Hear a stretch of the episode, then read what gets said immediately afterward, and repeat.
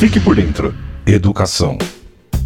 O governo de São Paulo entregou 878 obras em escolas e creches de janeiro a dezembro do ano passado. Foram investidos 746 milhões de reais, considerando tanto as obras executadas via Fundação para o Desenvolvimento da Educação, a FDE, ligada à Secretaria da Educação do Estado de São Paulo, como aquelas realizadas por meio de acordos com os municípios.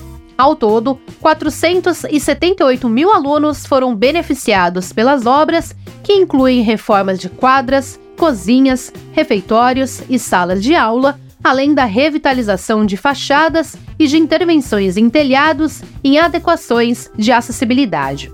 Para o presidente da FDE, Jean-Pierre Neto, o balanço dos 12 primeiros meses de gestão foi muito produtivo. Então a gente pensa muito na, na infraestrutura da escola, pensando no conforto da comunidade escolar, justamente para que tenha uma aula de qualidade e para que a gente tenha uma alta frequência. Então o nosso objetivo é tornar as escolas cada vez mais atrativas para os alunos, para que eles se sintam, é, estejam seguros, estejam confortáveis nas salas de aula e para que os nossos professores possam ministrar aulas de, aulas de qualidade para eles. Do total de 878 obras entregues, 822 foram de execução da FDE, com um total de quase 684 milhões de reais de investimentos.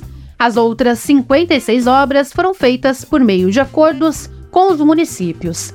O ano de 2023 é o que registra maior número de obras concluídas e investimentos dos últimos quatro anos. Na comparação entre 2022 e 2023, houve aumento de 54% no total de entregas e crescimento de 64% no aporte financeiro.